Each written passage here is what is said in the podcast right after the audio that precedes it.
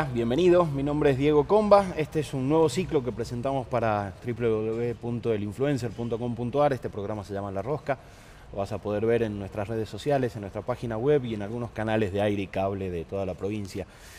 Se llama La Rosca porque yo particularmente reivindico reivindico la rosca política, pero como una forma de construcción, de tender puentes, de dialogar, de armar proyectos colectivos, conjuntos. Reivindico la política como un instrumento para darle algo a la gente, algo para que mejore su calidad de vida, para que pueda tener eh, laburo, para que pueda vivir un poquito mejor en definitiva.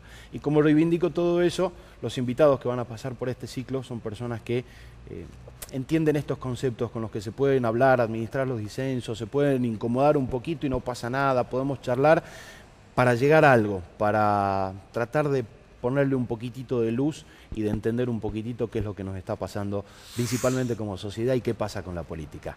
Estamos grabando y queremos agradecer principalmente a la gente de Damero, este hermoso restaurante que nos prestó la, locación para poder grabar en Alcina y Balcarce, abierto de lunes a lunes desde las 18 horas. Gracias también a Manuel Toledo y a todo el equipo de Sport Salta por la técnica para que podamos llevar adelante este producto y poderlo llevar a donde quiera que lo sea, a donde sea que lo quieras mirar, en tu teléfono, en tu tablet, en tu computadora o en tu pantalla del televisor. El primer invitado, inauguramos este ciclo, el dirigente político, uno de los dirigentes eh, que más recorrido tiene, que ha ocupado varios cargos, eh, que tiene una formación política muy importante y hoy se sube a la tribuna y la está mirando. Está mirando qué es lo que pasa y analizando. Y como está analizando, queremos compartir con él qué es lo que está analizando de la realidad y de la actualidad de Salta. Pablo Cosiner con nosotros. Hola Pablo, muchas gracias por venir y gracias por ser el, primer invitado de este ciclo. muchas gracias a vos por la, invitación eh, y realmente que, que, se, que se cumplan todas las expectativas de este nuevo ciclo para vos, para todo tu equipo, este, para la gente del influencer y me parece muy buena eh, la idea y muy bueno el nombre este, de la rosca. Claro, porque eh, uno habla y dice, no, estos son muy rosqueros, y, bueno, pero la rosca sirve para algunas cosas y para las cosas a las que, veníamos acostumbrados es esto, ¿no? Tender puentes, armar acuerdos, pero en base a un proyecto, a algo.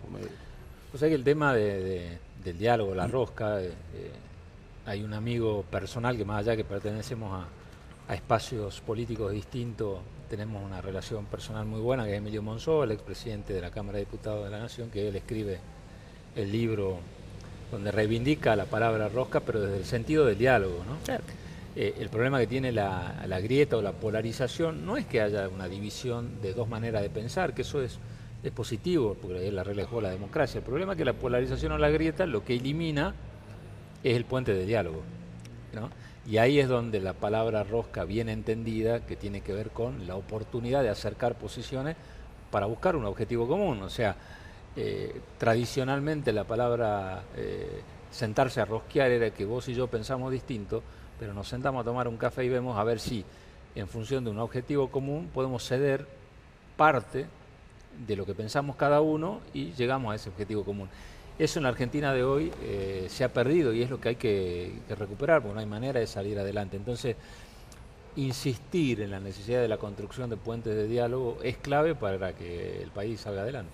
Uno de los lugares donde, más se, habla de rosca y de administrar consensos y disensos son los congresos, la Cámara de Diputados, senadores de la Nación, de las provincias porque son en las comisiones donde se acuerdan estas cosas, ¿no? Cuando viene un proyecto y a uno no le gusta mucho una cosa, al otro más o menos, el otro quiere agregar y bueno, ahí va sacando y la idea es nada, mejorar lo que, lo que ya está, que en definitiva de eso se trata la política.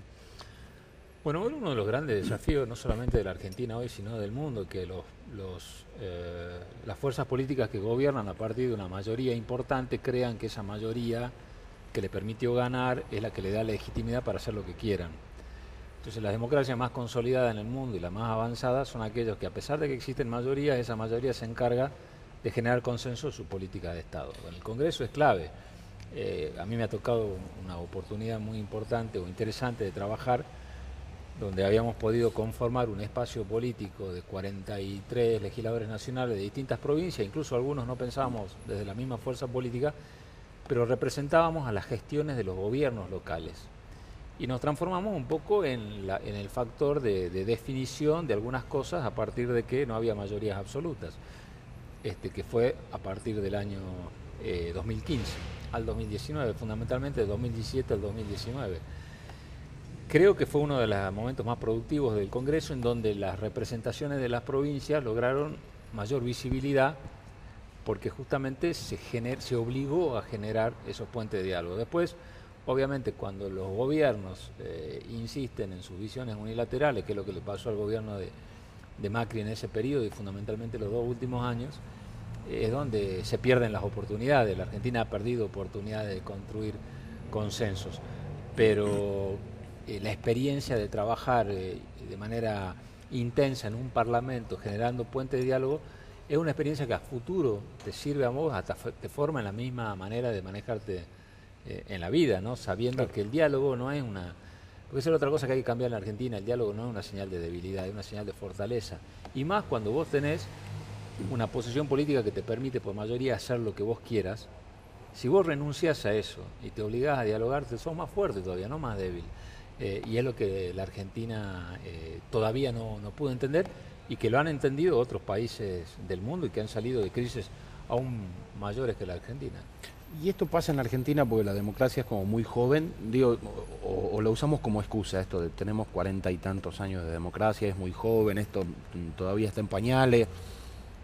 A, mí me suena más excusa, ¿no? creo, creo que no hay voluntad en realidad. No, yo creo que no, no hay voluntad de muchos sectores. Este, eh, porque la Argentina, aún con democracia mucho más joven, ha hecho pactos importantes. Te pueden gustar o no, pero el pacto de Olivos entre Alfonsín y Menem fue una señal de, acuerdos entre fuerzas políticas opositoras frente a un momento crítico de la Argentina. Eh, el, acuerdo para el diálogo de la Argentina eh, a la salida de la crisis de 2001 entre Dualde y Alfonsín, también Alfonsín como autor, eh, fue una muestra de diálogo para salir de la crisis del 2001 y que la que le permitió a la Argentina romper un periodo de decadencia y entrar hasta el 2007, 2010 en una, en una etapa de crecimiento.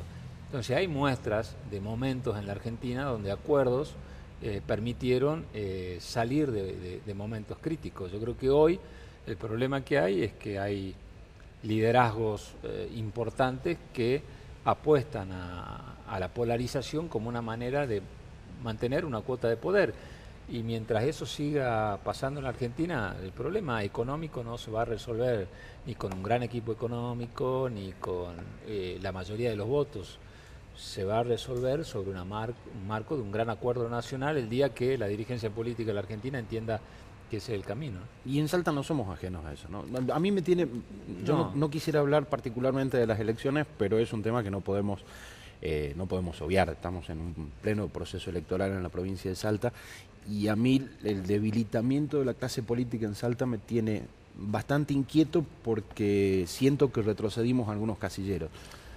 No teníamos paso, ahora ya no tenemos, y en vez de mejorar las herramientas que teníamos, las eliminamos, corrimos. En Salta eh, creo que, eh, que después de esta pandemia, digo después porque bueno, ya ya están las elecciones convocadas y hay un cronograma electoral en marcha, pero yo lo vengo planteando desde antes incluso a que se convocan las elecciones. Salta necesita rediscutir su sistema político, porque a partir de la decisión de la legislatura de suspender las pasos, eh, Salta se ha quedado sin la participación de la sociedad en el proceso de la selección de los candidatos. O sea, tenemos hoy un sistema eh, cuasi conservador, eh, porque hay un establishment político en cada partido que define a gusto y piacere de cada uno quiénes son los candidatos, quiénes no.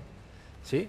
Eh, Perdón, ¿y cómo se definieron? ¿Fueron a buscar a los candidatos y dijeron vos, vos me parece que sos el mejor, vos, vos? ¿O los candidatos fueron a decir yo quiero, yo quiero, yo uno puede opinarlo de afuera, ¿no? Porque esa fue una de las razones de mi alejamiento de, de la presidencia del Partido Justicialista cuando el partido toma la decisión de no hacer un proceso de selección interna de candidatos, sino delegar en una comisión política eh, la formación de las listas en toda la provincia.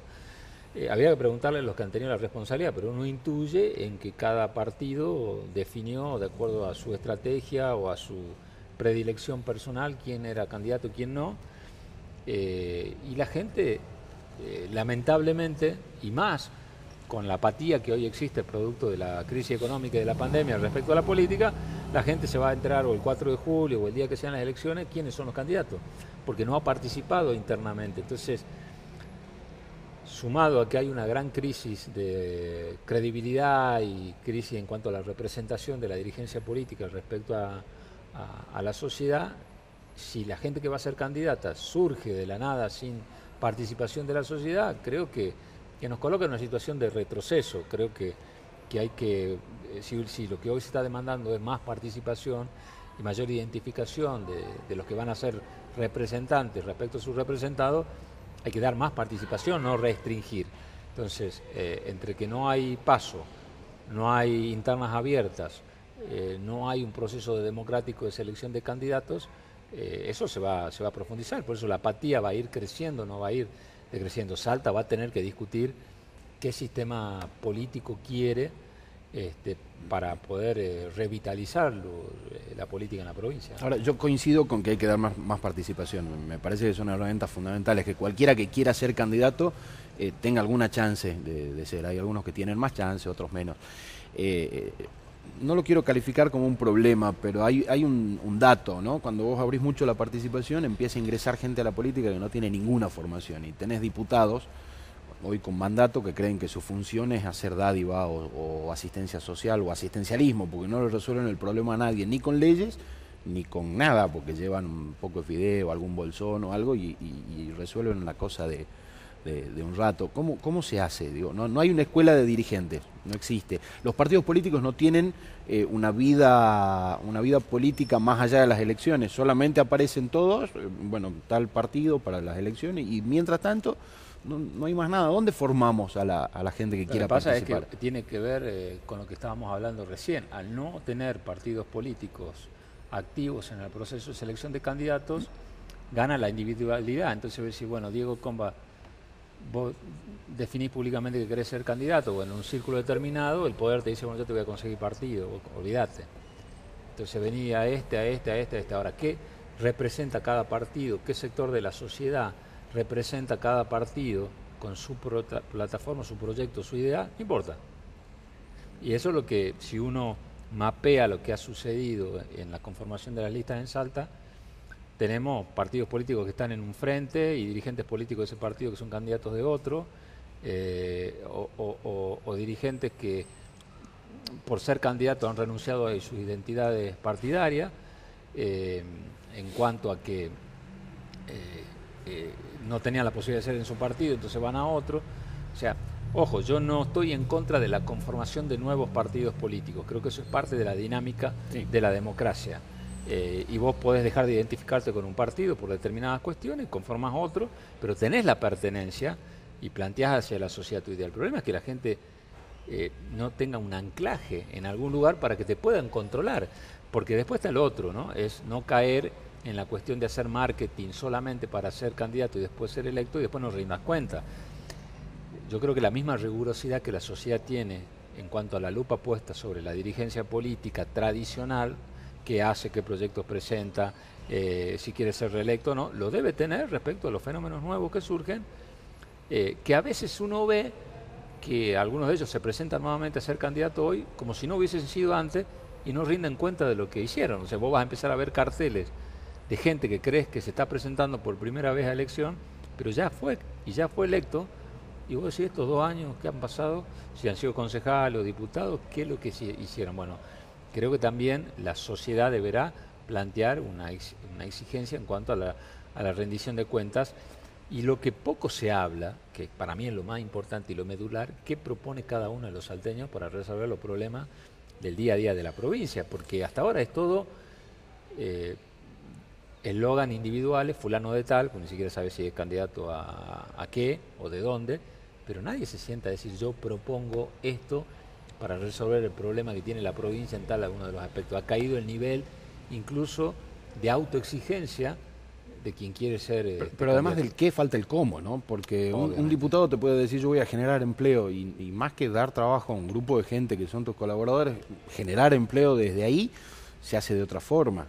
¿Cómo, lo propones? ¿Qué, proyecto? ¿Cómo, lo vamos a trabajar? Ahí entramos en un tema que vos conocés mucho más que yo y es un tema que hay que sentarse a discutirlo. Eh, todo esta, este mundo nuevo de los medios de comunicación, las redes, sobre el mensaje, habla de la inmediatez. O sea, eh, qué genera la atención de quien te escucha, eh, cuánto tenés que hablar, qué tenés que decir, si es necesario que profundice, si no es necesario que profundice. Hay algunos que dicen te tenés que vestir de determinada manera, tenés que sonreír de determinada manera, plantear un mensaje muy liviano, no profundices nada y eso genera la atención. Cuanto vos avanzás en la amplificación del mensaje, capaz que no, no prestás la atención de la gente y la gente hace zapping y se va.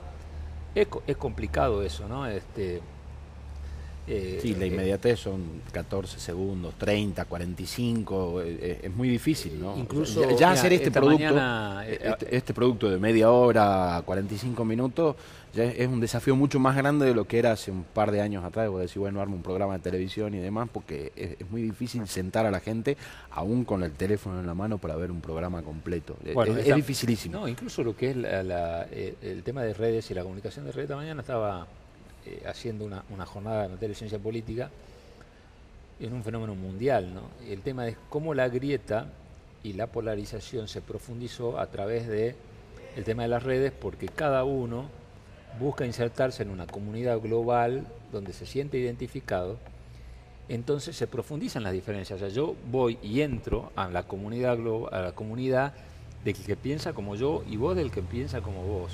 Entonces vos, en vez de generarte una cultura de diálogo, cada vez te vas encerrando más en un microclima de gente que piensa como vos. Entonces eso va eh, cerrando las posibilidades de interactuar y volvemos a comienzo de la charla de lo que es el diálogo. Sí, y nos cerramos la posibilidad de cambiar de opinión, porque a todos nos pasó, vos cambiaste de opinión eh, respecto de personas o lugares en donde estuviste en algún momento y después eh, en otro, yo cambié de opinión respecto a un montón de gente, y es válido, y pero, pero por ahí también es muy difícil la gente, ¿no?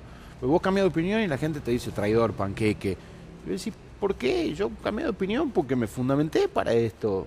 Bueno, eh, eh, justamente ese es el tema, uno de los temas que plantea, tal cual vos lo decís, el desafío, es decir, eh, el tema de encerrarse cada vez en donde decir, bueno, yo veo tal canal de televisión porque yo sé que este canal de televisión dice la noticia que yo quiero escuchar con el perfil que quiero escuchar, porque el otro no, porque el otro es traidor, porque el otro canal desde el canal, desde los grupos de WhatsApp, desde los grupos de, Facebook, eh, cada vez se tiende más a buscar el que piensa como yo. Entonces vos con eso te vas limitando la posibilidad de, dialogar, de cambiar de, posición o decir, bueno, es verdad, yo el 100% de razón no tenía, tenía el 70, el 30 no. Eh, y es uno de los grandes problemas que, que tenemos. Si de allí además creemos que la salida a los problemas son los emergentes, que no tienen identidad, sino que se define por un nivel solamente de conocimiento, la cosa se complica, porque vos, una cosa es que la gente te conozca y otra cosa es que llegues a un lugar donde tenés que sentarte, empujar el lápiz y resolver los problemas del salteño y de la salteña. ¿Entendés? O sea, eh, eh, es un tema eh, muy interesante que, obviamente uno por ahí, al haber hecho un respiro en cuanto a la a la tarea día a día en la política te permite verlo desde, otro lugar y creo que te enriquece y, te suma un montón de recursos. ¿Te dan ganas de volver?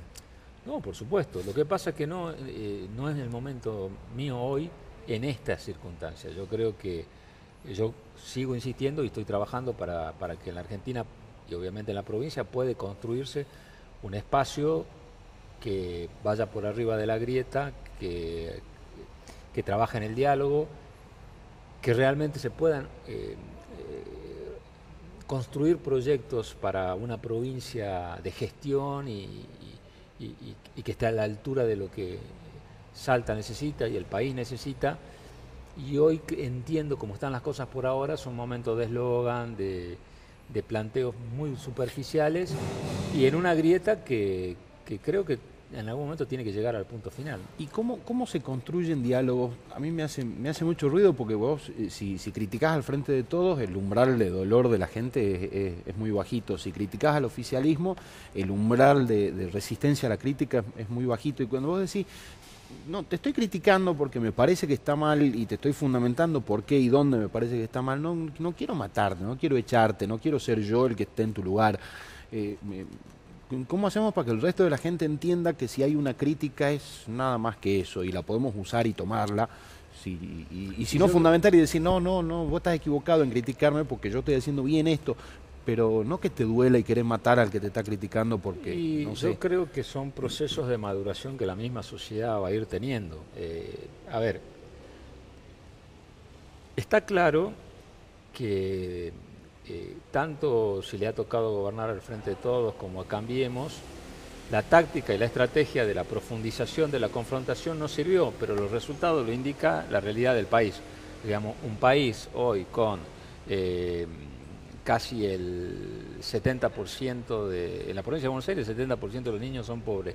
En el, en el país eh, tenés más de la mitad, casi 6 de cada 10 niños son pobres. Digo la provincia de Buenos Aires para tomar una referencia de la provincia más grande numéricamente. Y en el país son casi 6 niños, pobres de cada 10 niños. Eh, con una tasa de ocupación casi el 10%, eh, con eh, una situación de, falta de desarrollo y perspectiva que hace que cada vez más jóvenes se quieran ir del país y los resultados son objetivos, quiere decir que las cosas bien no, no anduvieron. Entonces, que hay que cambiar esa realidad, hay que cambiarla. Seguir insistiendo con lo mismo nos va a llevar a los mismos resultados, no tendrían por qué cambiar. y ahí es donde yo digo que hay que insistir en que la Argentina necesita eh, la construcción de una identidad política distinta, que dialogue, que pueda eh, reunir a dirigentes políticos de distintos sectores que piensan de la misma manera que lo hay. Nada más que hay algunos que tienen que animarse a dar el paso en la construcción. Yo creo que la Argentina necesita una nueva fuerza política que se ubique más en el centro y que además eh, tienda puertas de diálogo para resolver los problemas de los argentinos. ¿La Corea del Centro existe? Porque es muy difícil, ¿no? Decir, está la derecha y vos sabes cuáles son las políticas que va a tomar la derecha y a quiénes van a beneficiar. Y está la izquierda que te dice, no, yo quiero una grieta con esa gente. Yo la quiero, la, armo, porque yo quiero esto para otra gente. Bueno, si uno, yo digo que las crisis... Conformar a todos no se puede, eso sabemos, ¿no? Pero sí se puede acercar posiciones. Entonces, eh, las experiencias de países que han salido de estas situaciones lo han hecho con posiciones así, con gobiernos de unidad nacional. Eh, el, artículo que escribí, que ustedes me invitaron a escribir en el Influencer, tiene que ver con eso. Yo doy dos ejemplos claros. Eh, España, eh, luego de 1976, con los pactos de la Moncloa, crisis tremenda, España era el patio trasero de Europa y luego pasó a ser una de las economías que más dinamizaron la generación de la Unión Europea, lo hace con esos pactos de la Moncloa, donde los sectores que han sido más conservadores y los más progresistas se reúnen y definen planes de gobierno que, están obligados a seguir los distintos sectores. Y luego han surgido nuevas fuerzas políticas. Hasta hoy vemos en España que surgen nuevas fuerzas políticas. Y por otro lado Israel, que ha hecho lo mismo. En Israel, en la década del 80, tiene una inflación del 500% y la sociedad decide no darle mayoría a ninguna de las fuerzas políticas y obliga a un acuerdo nacional que comienza anecdóticamente con el valor del queso. Queso especial que se consume en Israel, que es como el asado en la Argentina. Claro este queso va a valer a cuatro años esto, el agua mineral va a valer a cuatro años, pero el salario va a ser a cuatro años esto, la tarifa va a ser a cuatro años esto. Un gran acuerdo firmado por empresarios, sindicatos, partidos políticos. Gobierno, gobernó el sector más de izquierda, el más de derecha, y, y nadie se salió de ese acuerdo hasta el día de hoy que hace que el día de hoy la inflación en Israel sea un poco más de un 1%. Hablamos solamente de economía, ¿no? porque después hay otras, hay otras Pero cuestiones que son verdaderamente preocupantes de, de, algunos de estos gobiernos. Eh, España, el crecimiento de Vox, eh, una, una, derecha tan, tan radical e irracional, y, en Israel eh, este no hay una guerra, no, es un conflicto, este, este plan de, de, de que ahí, tremendo. Ahí, en el caso de Israel, han acordado política monetaria, política fiscal, política cambiaria, ley laboral, y han gobernado desde los gobiernos más de derecha hasta los gobiernos más de izquierda. O sea, han, rotado, cada uno con sus particularidades. O sea, eh, nosotros tenemos la ventaja de no tener guerra este, ni, diferencias tan planteadas hasta desde el punto de vista racial como otros tienen países del mundo. Pero después vamos a lugares mucho más cercanos, vamos al caso eh, latinoamericano, donde Colombia eh, avanzó también a través de acuerdos nacionales en medio de la lucha contra el narcotráfico con el tema de la inflación. Perú a pesar de tener eh, sospechas de corrupción permanente en su gobierno, con solamente garantizar la independencia del Banco Central, llevó al proceso económico antiinflacionario a, niveles.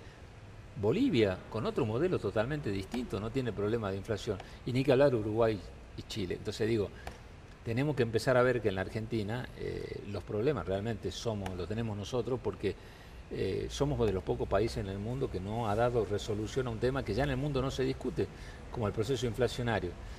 De ahí, cómo rebalsa eso en las provincias, y te das cuenta que una provincia como nuestra, como la nuestra, como Salta, que tiene poca espalda desde el punto de vista de sus recursos y su autonomía para soportar crisis, somos de los que más interesados debemos estar en que todos estos problemas se resuelvan pero es, muy difícil, digo, ¿no? Basarse solamente en, una cuestión económica. Decir, bueno, resolvemos la cuestión económica, pero, pero hay, hay un trasfondo ideológico. Es la base. El eh, problema político. Colombia explotó, el, modelo exitoso de Chile no era tanto, después nos dimos cuenta de que no era tan exitoso, explotó. Eh, Venezuela está al borde, son modelos diferentes, pero Venezuela está al borde, también por factores externos. Pero el, problema, el problema es político nuestro.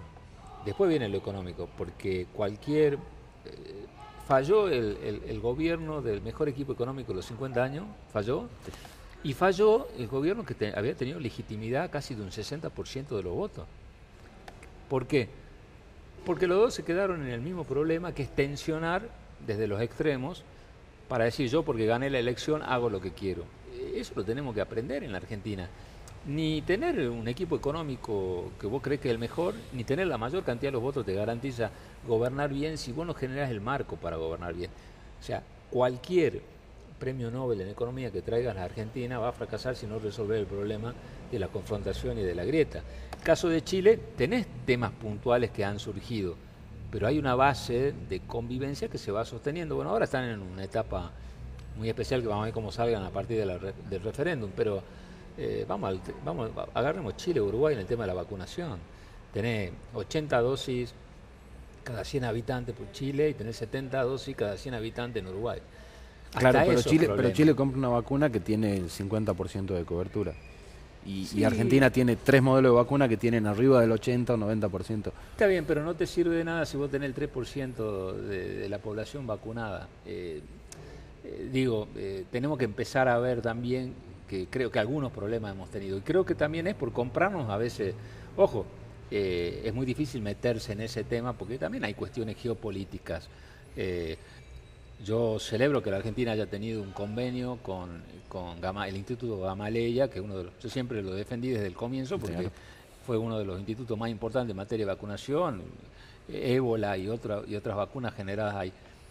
Pero el problema es cuando vos apostaste específicamente a una situación y después eso falla, ¿no es cierto? Y hoy tenemos el problema, creo que la Argentina equivocadamente se ha cerrado a otro tipo de cuestiones que, bueno, sería, hay que profundizarlo, tiene muchas aristas eso, pero digo, eh, creo que por ahí la visión es que no, no es que siempre nos pasa lo mal a nosotros, a veces nosotros generamos eh, las condiciones para que las cosas mal, eh, esas cosas nos pasen, pero yo sí creo que hay una salida. Estoy convencido. Lo que hay que cambiar es el, clima en la República Argentina de, diálogo, que es el comienzo de esta charla.